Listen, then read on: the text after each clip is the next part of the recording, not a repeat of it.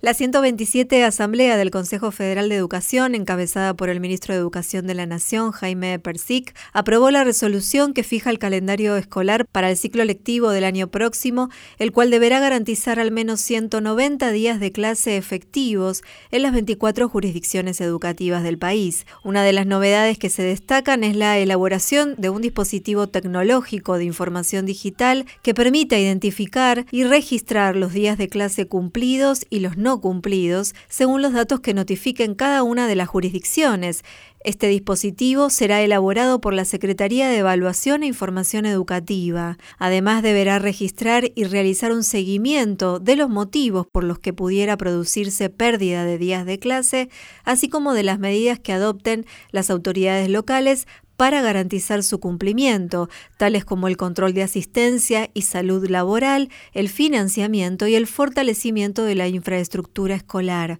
Por otra parte, el Consejo trabajó también sobre el proyecto de resolución que promueve la inclusión de la perspectiva de la educación ambiental integral en las propuestas curriculares. A su vez, los ministerios de educación jurisdiccionales se comprometieron a crear un área de referencia y constituir un equipo de trabajo en el ámbito de cada Ministerio de Educación para darle continuidad y profundizar la política de educación ambiental integral en cada uno de los territorios, que tal como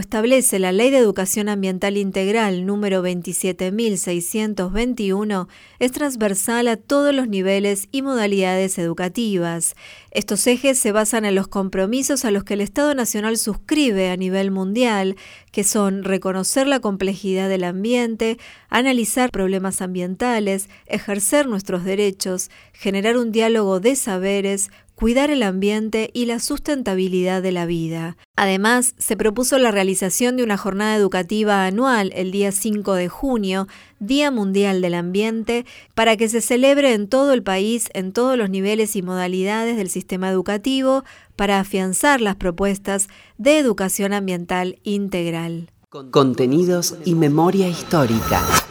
Radio Nacional.